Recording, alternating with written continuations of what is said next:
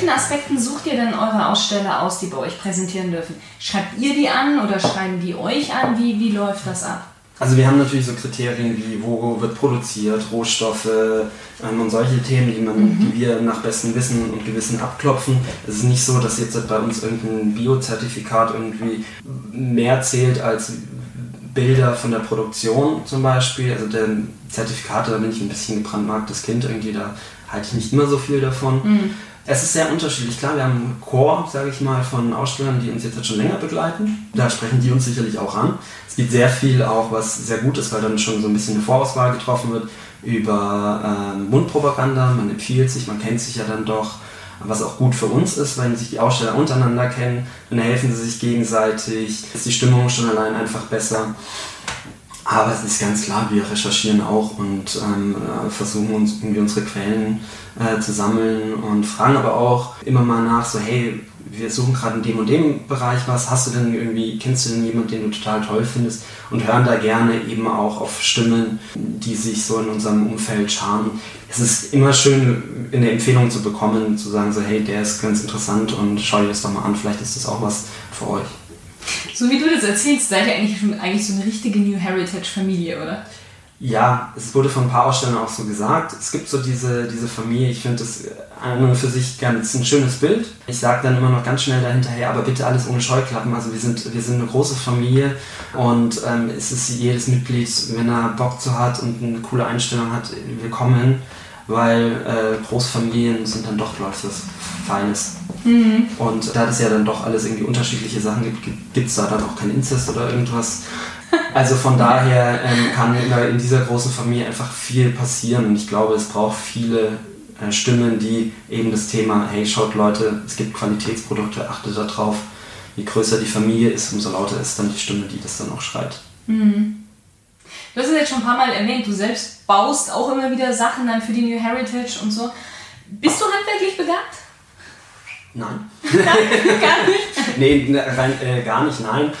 Ich glaube, also ich bin der Meinung, dass ich wahrscheinlich, ich mute mir immer zu viel handwerkliche Sachen vielleicht äh, zu. Mir macht es Spaß. Es ist sicherlich alles nicht perfekt, deswegen ähm, mache ich dann immer Sachen, die, ähm, ja, die für mich in Ordnung sind. Mir macht es Spaß, das ist ein bisschen Ausgleich auch so neben der Schreibtischarbeit sicherlich und sicherlich da auch so ein bisschen diesen emotionalen Faktor, hey, guck mal, das habe ich gebaut. Wo bist du denn besonders gut darin? Also, was ist so dein Steckenpferd? Holz, Metall oder? Kann ich nie sagen. Es ist wirklich so, ich habe mal Lederarbeiten gemacht. Es macht mir eigentlich auch immer noch so Spaß. Es ist so ein bisschen ähm, meditativ. Und wenn du dann natürlich ähm, äh, jemanden kennenlernst, der das 10.000 Mal besser macht, dann bist du vielleicht ein bisschen deprimiert. ähm, aber so diese gibt es dann so kleine Accessoires oder so Sachen. Jetzt hat mir jemand einen Gürtel, habe ich vor vier, fünf Jahren gemacht und trage ich immer noch. Das sind dann so Sachen, mache ich gerne, aber ich arbeite auch gerne mit Holz. Mit Metall würde ich gerne arbeiten, aber da müsst, ich will unbedingt schweißen lernen, das finde ich total cool. Mhm.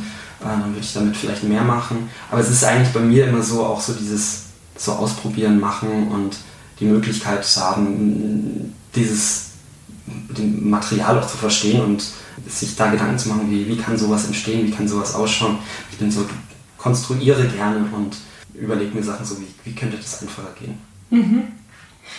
Wie ist denn das bei dir dann im Team? Also seid ihr alle so schon handwerklich eher fit oder setzt sich das unterschiedlich zusammen? Wie, wie viel seid ihr jetzt aktuell im Team? Wir sind aktuell vier Feste im Team. Mhm. Vier total unterschiedliche Charaktere, glaube ich, was schwer und gut ist. ähm, ja, ich glaube, also wir haben alle ein Stück weit so einen Bezug zu diesem Thema Handwerk, was dann natürlich auch die Messe einfach mit sich bringt. Also du ja. musst schon ein bisschen, ein bisschen Fable dafür haben. Der eine sicherlich mehr, der Felix kennt sich mit Motorrädern super aus und solche Dinge. Der, der Erik dann eher so in diesem Feinmechanik-Thema mehr noch drinnen. Also alles, was rund ums Uhr Thema geht, ist das dann mhm. sozusagen Erik dann bezogen. Also da haben wir dann unsere wirklich auch so ein bisschen Spezialgebiete. Ja. Ähm, das heißt, die sprechen dann auch gezielt dann die Leute an, weil sie sich mit denen dann über, was war es letztens, Unruhen in Uhren ähm, unterhalten, wo ich dann halt vielleicht irgendwo aussteige und sage so, cool, dass du das weißt, freut mich sehr. Ich habe keine Ahnung davon. und so hat jeder so seinen, so seinen Bereich irgendwo. Wie würdest du denn den New Heritage Besucher so beschreiben, so den durchschnittlichen? Den gemeinen New Heritage Besucher. Er ist männlich und weiblich, also das ist also es ist wirklich so, es gibt wir werden oft als Männermesse irgendwie dargestellt. Versuchen uns immer irgendwie von zu lösen, weil wir das gar nicht sein wollen. Wir werden oft auch als so dieses klassische Holzfäller-Veranstaltung dargestellt, schwere Jeans, äh, Holzfäller-Shirt und so Sachen. Du warst selber dort, meiner Meinung nach sind wir das nicht. Nee. Wir wollen für jeden Stil oder für jeden Charakter irgendwie die passenden Produkte, qualitativ hochwertigen Produkte zeigen. Von daher ist es schwer, jetzt so ein Bild zu malen. Ganz klar ist es so, ähm, es sind schon eher das bisschen ältere Publikum. Ich würde mal sagen, so ab 28 oder sowas, wenn es dann so langsam drum geht, so auch so, ich habe mein eigenes Geld mehr, was mache ich mit dem Geld? Gebe ich das jetzt halt für irgendwelche Shirts mit Pferdchen drauf aus? Oder ähm, ist die Frage so, da fängt es an und es, es, sind aber natürlich bis eigentlich bis, bis 60, ist es, ich will da auch keinen ausgrenzen. Also das soll für jeden was dabei sein, der einfach Bock auf coole, hochwertige Produkte hat. Mhm. Und dass mir Alter, Geschlecht, ähm, Vorlieben äh, ist mir eigentlich egal. Deswegen ist es immer so ein bisschen schwierig zu sagen. Klar, es gibt so eine Richtung, aber es ist schwierig da irgendwie so den einen aus, finde ich, zu machen. Mhm. Mein Podcast heißt ja Stilgenuss. Über Stil mhm. haben wir ja schon ein bisschen gesprochen. Jetzt kommt meine super Überleitung. Pass auf. Würdest du sagen, ist der New Heritage Besucher ein Genussmensch? Mhm. Jetzt bleibt dir gar nichts anderes übrig. Nein, ist er nicht. Er hat mit Genuss nichts am Hut. Ähm, klar, also ähm, das ist ja auch, sind wir ja auch genauso. Jetzt, wir hatten jetzt in ähm, München ähm, das Deutsche Weininstitut mit dabei, die Deutsche Weine, die junge ähm, Generation Riesling heißen mhm. die, so präsentiert. Es sind schon, also ich glaube, der New Heritage-Besucher ist ein Emotionsmensch und Emotionen, da kommt der Genuss relativ schnell, weil das ist im Prinzip der Sinn, den wir jetzt so als Veranstalter nicht immer unbedingt so bespielen können. Natürlich mit verschiedenen Essen, wo wir jetzt dann auch wieder erneut einen Fokus auch nochmal drauflegen wollen, den Leuten mehr zu bieten. Aber natürlich ist der gemeine New Heritage-Besucher auch schon ähm, ein Genussmensch. Wie würdest du denn selbst Genuss definieren? Also ganz klar, so die erste Assoziation ist eben das Thema Essen und Trinken. Genuss ist aber, finde ich, für mich viel mehr. Also dieses Genießen, etwas wirklich genießen, ist natürlich bei Essen und Trinken, aber auch, ich kann es zum Beispiel auch äh, total genießen, stilles Wasser mit einer schönen Aussicht im Sonnenuntergang irgendwie am Strand zu sitzen oder sowas. Das genieße ich auch. Das ist dann auch für mich so ein bisschen das ganze Thema Genuss. Also von daher da auch wieder irgendwo ein sehr breites Feld. Ich genieße es jetzt halt auch mit dir hier zu sitzen. Und ähm, das ist dann irgendwie Genuss, sind, sind Eindrücke, die wir erlangen durch unsere Sinne, die uns irgendwie in eine, in eine glückliche Situation bringen. So würde ich das wahrscheinlich am ehesten beschreiben. Das ist eine schöne Definition, gefällt mir. Wie genießt du denn dein Leben jetzt absichtlich? Weil solche Dinge sind ja eher unabsichtlich, dass man sich mal hinsetzt und einen Sonnenuntergang anschaut oder so. Das passiert ja eher so im Affekt. Aber gibt es irgendetwas, wo du sagst, okay, da kann ich abschalten, da genieße ich, da lasse ich einfach mal die Seele baumeln? Mhm. Klar, in, in, in, dem, in den vier Jahren äh, es ist seltener passiert, aber ich glaube, jeder hat irgendwo seine Orte, wo er genießen kann. Also mhm. das, ist, das sind besondere Orte, wo er das Gefühl hat, vielleicht, ähm, das ist was Besonderes oder verschiedene Aktionen, wo er sagen kann, hey, hier kann ich abschalten. Für die einen ist das Yoga, für die anderen ist es ein Fußballspiel, wo sie die Sau rauslassen können und ihren Fanclub supporten können. Für mich ist es ein, äh, sicherlich ein Ort am Bodensee, wo ich merke, so, da ist irgendwie, findet man so ein bisschen so ein bisschen innere Mitte. Man kann bewusst Sachen machen, man kann bewusst das Essen und Trinken genießen. Ähm, das sind so, so, so Punkte, ich glaube, das gibt es für jeden verschiedene, jeden Punkt irgendwie Aktionen. Ich selber versuche mir immer mehr auch ähm, diese Kraft irgendwie eben durch ähm, an den Bodensee fahren mhm. zu, zu, zu geben, weil das schon sehr wichtig, glaube ich, im Leben ist irgendwo so auch immer zu wissen, wo man Kraft herbekommt. Mhm. Gab es bei dir einen gewissen Punkt, ab dem du angefangen hast, bewusst eben dir zum Beispiel die Kraft zu holen oder immer einfach zu genießen? ein einschneidendes Erlebnis, da kommt das Motorradfahren vielleicht tatsächlich auch wieder ins Spiel, war, ich bin vorher Roller gefahren, also so 50er Roller, vielleicht auch ein bisschen schneller aus Versehen. Ähm, kann ja mal passieren. Kann passieren, das war auch nur bergab. ähm, und äh, erinnere ich mich daran, dass ich irgendwie im Herbst, da hatte ich Lust und wollte Roller fahren und habe dann halt so eine 80 Kilometer Tour gemacht. Und das war dann wirklich so, äh, hört sich kitschig an, aber bin dann durch ein bisschen Wälder, Berge gefahren, der Sonne entgegen, im Winter 0 Grad eingepackt bis oben hin. Und es war aber so dieser, dieser Moment von Genuss, dieses alles auf sich wirken zu lassen und ähm, dieses da geradeaus fahren, Kopf auszuschalten. Damit hat es angefangen und so versucht man natürlich auch sich diese Zeit auch wieder zu nehmen, um, um, um, um dieses Stadium wieder sozusagen zu erreichen. So, mhm. so dieses einfach abschalten, die Zeit und so Sachen genießen. War dann da auf dem Weg zu einem Freilichtmuseum, was ich mir dann angeschaut habe. Da habe ich dann auch noch ein bisschen Brot genossen. Also da spielen, spielen viele, viele Punkte so mit rein. Und das war wahrscheinlich so ein, so einer der ersten Punkte, wo ich sage, so, ja, da kann ich mich erinnern, da habe ich so richtig, äh, da habe ich das so richtig genossen. Mhm. Hast du einen persönlichen Genusstipp? Persönlichen Genusstipp? Für alle, die auch Genießen mit Wein verbinden, ist tatsächlich, gibt es am Bodensee ab und zu mal so Weinfeste. Das heißt, ähm, da machen die Winzer machen ihre Höfe auf.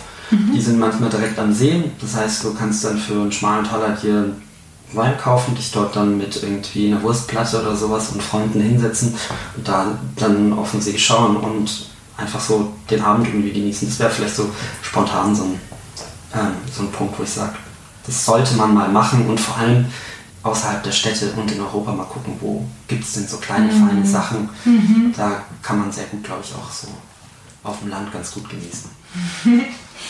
Sehr schön. Ich habe noch ein paar Fragen zu der Messe, also beziehungsweise mhm. zu New Heritage. Wie lange hat es denn gedauert von der Idee bis wirklich dann später die New Heritage das erste Mal in München mhm. ja stattgefunden hat? Es waren sicherlich drei, vier Jahre. Also von der ersten, von der, von der allerersten Idee zu sagen, so ich war dann so, eine, so die Idee von klassischen, ich möchte eine Messe machen, da ist dann in der Mitte eine Bar und da kann man dann sich nur was trinken. Das war so die, die, so, das sind so die ersten Ideen und dann ja. fragt man mal Locations an, ähm, in der es ganz viele in München haben wir angefragt auch mal so und haben dann so Schnipsel ausgeschnitten und haben dann so Tetris gespielt, wie sowas ausschauen könnte, dann wieder verworfen, dann irgendwie eine schlechte Zeit in der Arbeit gehabt, dann wieder rausgekramt und die Frage gestellt, soll ich es wirklich machen oder nicht machen? Ja. Bis dann im Endeffekt es so war, dass man dann irgendwie gesagt hat, so, okay, jetzt oder nie jetzt bist du noch jung, jetzt kannst du es noch machen. Ähm, und dann hat es auch noch über ein Jahr gedauert, dann ähm, bis von Gründung und der ersten Veranstaltung. Mhm. Was waren die größte Herausforderung für euch? Mhm. Ganz klar auch schon die Leute davon zu überzeugen, an dieses Konzept zu glauben. Und man muss sich vorstellen, gerade jetzt, jetzt im Kleidungsbereich ist es ja auch total selbstverständlich. Da kommt, kommt irgendwie ein junger Typ aus München und erzählt denen jetzt, wie sie alles irgendwie richtig machen müssen oder was, warum sie zum New Heritage kommen müssen und mhm. wie cool das ist. Und er hatte aber, hat aber bis auf ein paar Blätter nichts. Mhm. Sondern nur irgendwie Überzeugungskraft, den Glauben daran. Und ähm, das war so, das war schon die, die größte Herausforderung, wo man dann sagen musste, so, hey, okay, auch so Größen, auch den Mut zu haben, sag ich mal, also Größen wie jetzt Cheese Revival oder sowas beim ersten Mal direkt anzugehen, das waren schon große Herausforderungen. Und denen wir uns aber zusammen dann irgendwie dann auch äh, nach einer gewissen Zeit im Team dann halt auch gestellt haben und wo man gemerkt hat, hey, okay, das, was wir machen, ist eigentlich wirklich cool. Ähm, und die Leute mögen das. Und ähm, da ist, ist, diese Herausforderung sozusagen am Abbauen. Klar, man hat immer neue Herausforderungen, die auf einen kommen, so die Aussteller davon zu überzeugen, was Neues zu wagen. Da auch immer wieder Respekt vor den Leuten, die an uns da geglaubt haben und uns das Vertrauen geschenkt haben. Aber das, das war so die größte Herausforderung. Mhm. Ich weiß nicht, war das bei dir auch so oder ist es bei dir auch so? Weil ich weiß zum Beispiel bei mir mit dem Podcast auch ja. am Anfang, dass wenn ich so die ersten Absagen bekommen habe, dass ich mir gedacht habe, so okay, und jetzt erst recht. Ähm, ja, definitiv ist es ein Stück weit so, aber es ist natürlich auch so, da muss man sich nichts vormachen. Es ist dann schon auch manchmal so, wenn man jemanden haben möchte mhm. und man, der wird so gut passen und der sagt dir dann aus, äh, für dich vielleicht auch fadenscheinigen Gründen ab, dass du dir dann schon auch so denkst, oh Mann, warum? Es ist schon auch Ansporn, klar, äh, kannst du dann sagen, ja okay, dann rufe ich ja den direkten Konkurrenten von ihm an. Aber es ist natürlich auch so, du musst leidensfähig sein. Und dass wir das so durchgezogen haben ist, und ähm, so leidensfähig auch waren, dem geschuldet, dass wir da halt einfach mit viel Herzblut an der Geschichte dran sind und dran glauben. Und deswegen ist es, solche Leberhaken wegzustecken, glaube ich, wenn man wirklich dran glaubt, einfacher, als wenn man jetzt halt nicht so dran glaubt. Ja, ja, das ist richtig.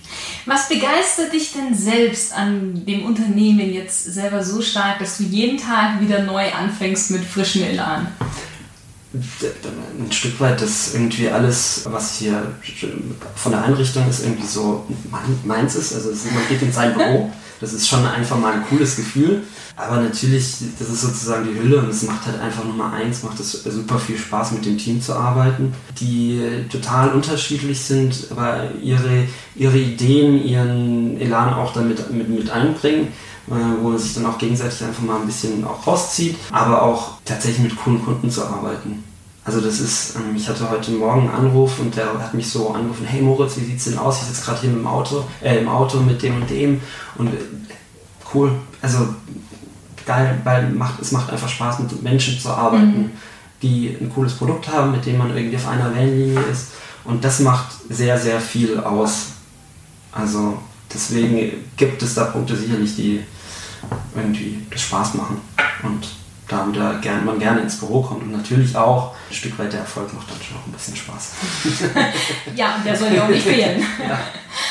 Wie sieht denn bei dir so ein Durchschnittstag aus? Weil ihr habt insgesamt jetzt aktuell drei Veranstaltungen im mhm. Jahr. Das heißt, es sind, eine Veranstaltung geht immer zwei Tage mhm. eigentlich. Es ist ja nicht die ganze Zeit Messe. Was, was macht ihr denn sonst? Also wie. Keine Ahnung. nee, äh, nee. Ähm, das, äh, soweit sind wir leider noch nicht, nein. Ähm, klar, ähm, jetzt so von meiner Seite ist, ähm, als Geschäftsführer ist halt viel ähm, in die 10 Stunden am Tag arbeiten, verschiedenste Bereiche, so ein bisschen Gesicht sein von der Veranstaltung, was mir schwerfällt.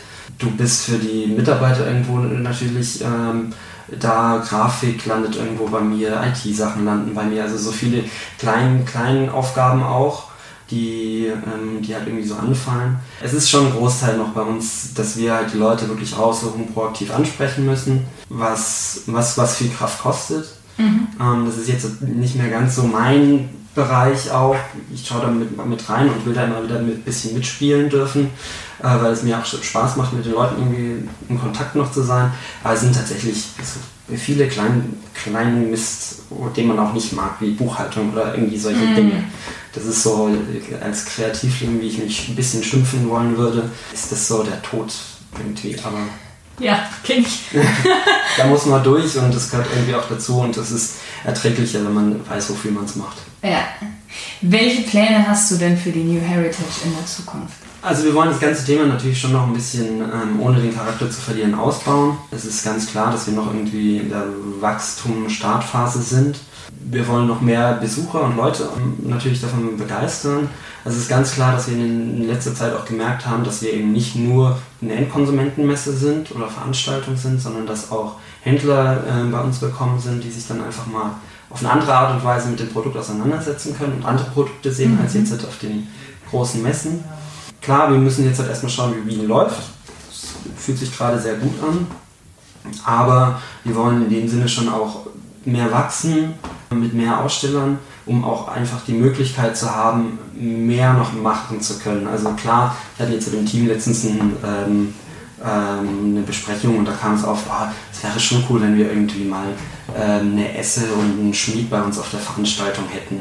So, so wo du sagst, ja klar, nur wird er das nicht zahlen wollen. Und, ähm, aber so den Leuten halt durch unsere Größe der Veranstaltung mehr sozusagen bieten zu können. Das ist so auch der Grund, warum wir natürlich auch wachsen wollen, um noch ein paar coole Sachen einfach auch zu machen, wo, wovon wir jetzt noch keine Ahnung haben, was es ist, aber wo man jetzt mal einfach anfangen kann, so ein bisschen drüber nachzudenken. Was kann es ja. denn sein? Mhm. Wir sind schon fast am Ende. Schade, ähm, schade gell? Wir machen jetzt unsere zweite Smalltalk-Runde. Mhm. Darfst wieder mit einem Satz bzw. mit ein paar Worten antworten. Oh, okay. Welche drei Dinge muss man unbedingt im Leben einmal gemacht haben? Mann mit einem N oder mit? Nee, Mann mit, eigentlich mit zwei, weil Mit der zwei. Podcast vorrangig für Männer ist. Was muss ein Mann gemacht haben? Äh, Mal ausgebrochen sein? So die Sau rauslassen? Okay, ich wollte jetzt gerade fragen, aus dem Gefängnis oder? Nee, so eher so, so, eher so ähm, sich mal äh, so, ich hau jetzt halt mal ab, ihr könnt mich alle mal so ein bisschen, Mhm. so ein bisschen so Charakter vielleicht irgendwie zeigen, was äh, eine peinliche Situation auch irgendwie erlebt haben. Also Mhm. so, wo die Männlichkeit irgendwie untergraben das gehört für mich auch dazu. Und was ein Mann mindestens einmal im Leben gemacht haben soll, das sollte er eigentlich immer machen, finde ich. Ähm, auch über sich selber lachen, das finde ich immer ganz wichtig. Also ich, Dinge, wie ein Mann, so in dem Sinne Bungee-Jumping oder sowas, das muss jeder für sich selber entscheiden. Aber ähm, so, so charakterliche Sachen und so Sachen finde ich da irgendwie wichtiger. Welches Buch muss man gelesen haben? Da redest du mit einer Nichtleseratte. Kann ich dir so nicht beantworten. Es gibt sicherlich so spannende Bücher wie ähm, die Bücher von Bernhard Rötzl, die jetzt zum Thema Stil ganz interessant sind, die Maker's Bible, ähm, wo es um ein paar coole Produkte geht. Ähm, ich glaube, da gibt's gibt's gibt schöne Sachen. Auch die Reise des jungen Che, der jetzt hat auch was, wo man sagt so, hey, okay, das sollte man mal gelesen haben oder gesehen haben, so, weil das ein gewisses Feeling vielleicht drüber gibt. Aber es soll jeder das lesen, was, was, was ihm Spaß macht, wenn er liest. Und wenn er nicht liest, ist es auch nicht schlimm.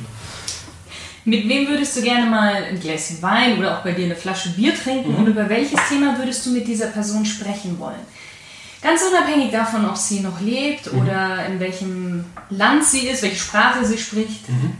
Ich habe mal einen Vortrag von Gregor Gysi ähm, gehört. Also, ähm, ich bin jetzt also nicht hardcore politisch, aber das ist, ein, glaube ich, ein cooler Typ, mit dem ich mich auch gerne mal unterhalten würde, weil er, glaube ich, auch recht witzig sein kann. Und da das Thema, ich glaube, ich würde nicht unbedingt mit ihm über Politik reden wollen, aber so um, ja, so vielleicht, ein- vielleicht ein bisschen über Politik Europa, da kann man sich vielleicht mit ihm ganz gut austauschen. Das finde ich, glaube ich, vielleicht ein spannender, aber ansonsten ist der nächste Mensch, mit dem ich rede, ähm, der was Spannendes zu, zu erzählen hat, der Mensch, auf den ich mich freue. Wenn du eine Sache auf der Welt verändern dürftest, was wäre das? Den Leuten, die Scheuklappen anhaben, diese auszuziehen. Was ist dein größter Traum, den du dir noch erfüllen möchtest? Meinem Vater in einem Fiat Spider 124 an der Nord- und Ostsee entlang zu fahren, weil wir das, als ich klein war, gemacht haben. Und da würde ich jetzt gerne mal den Spieß umdrehen.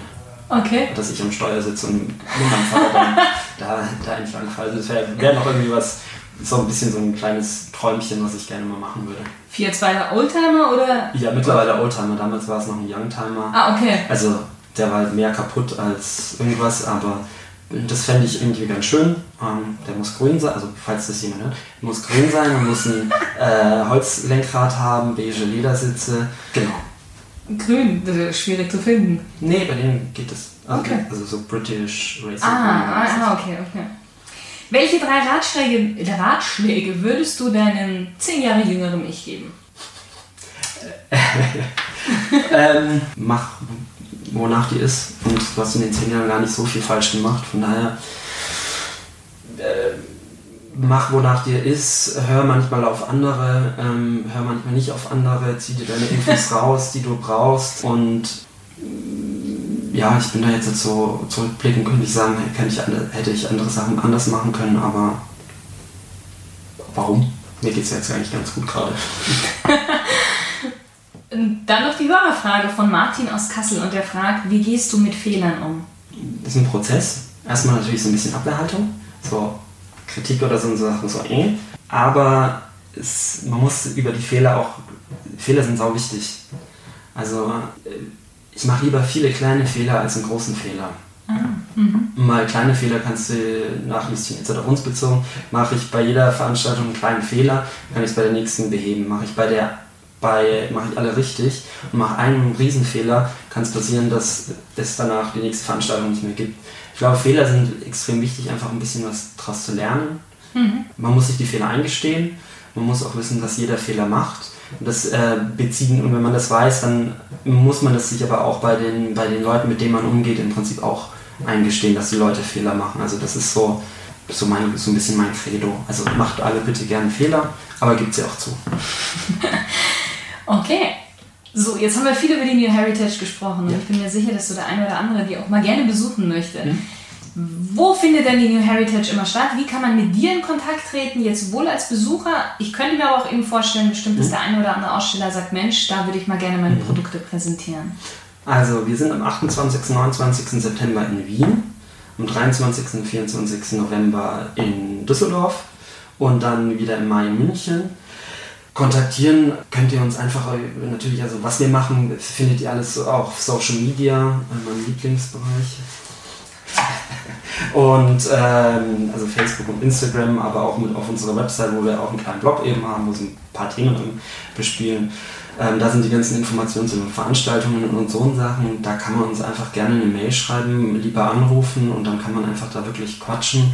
Und wenn jemand irgendwie Ideen hat, auch von Besuchern, was er gerne hätte, da sind wir immer sehr offen und nehmen jedes Feedback, äh, nehmen uns dem an und äh, freuen uns drüber, weil nur zusammen kann man besser werden.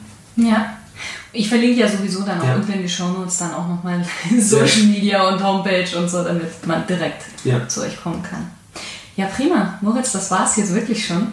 Ich danke dir für diesen spannenden Einblick ja. in die New Heritage und vielen Dank für das Interview. Danke dir, danke euch. Und auch dir, lieber Stilgenusshörer, vielen Dank, dass du heute wieder mit dabei warst. Hat dir die Folge gefallen? Dann geh doch schnell zu iTunes und gib deine ehrliche Rezession ab. Ich freue mich sehr über deine Bewertung. Und solltest du jemanden im Kopf haben, den du mit dieser Episode inspirieren möchtest, dann hilf mir, den Stilgenuss-Podcast unter die Leute zu bringen, beziehungsweise in deren Ohren, und leite ihm einfach den Link zu dieser Folge weiter. Danke dir. Bis zum nächsten Mal. Deine Shirin.